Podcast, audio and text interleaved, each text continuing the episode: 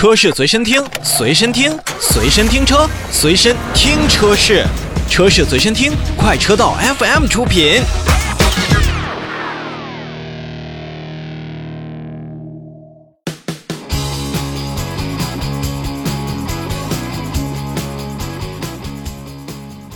我们再来看一下丰田，丰田呢也是要去召回相应的雷克萨斯的一些车型，召回生产日期在二零二一年三月三十一日至二零二二年四月二十六日期间生产的部分进口雷克萨斯 NX 二六零、NX 三五零 H 以及 NX 四百 H 加的车型，共计八千三百零八台。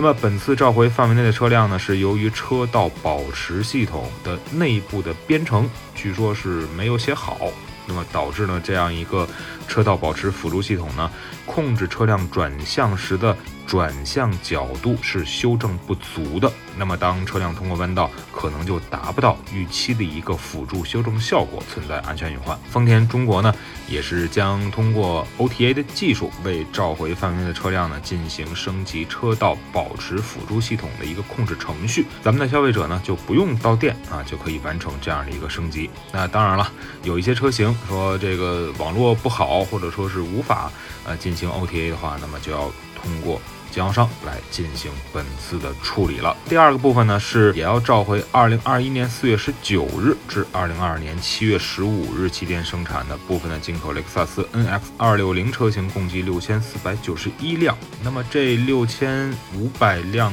的车型。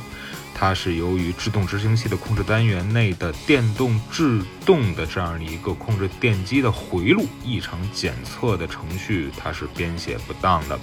那么将回路发生的短暂应答迟滞现象误认为是异常，有可能导致呢警告灯是点亮的。那此时如果咱们的呃驻车就是咱们这个 P 档啊无法解除这个状态，那么。则没有注册的时候就无法使用这个 EPB 来进行注册，存在安全隐患。所以呢，丰田中国也是将呃这将近六千五百台的雷克萨斯 NX 二六零车型呢，去升级它的制动执行器的控制单元的内部程序，以消除此部分的风险。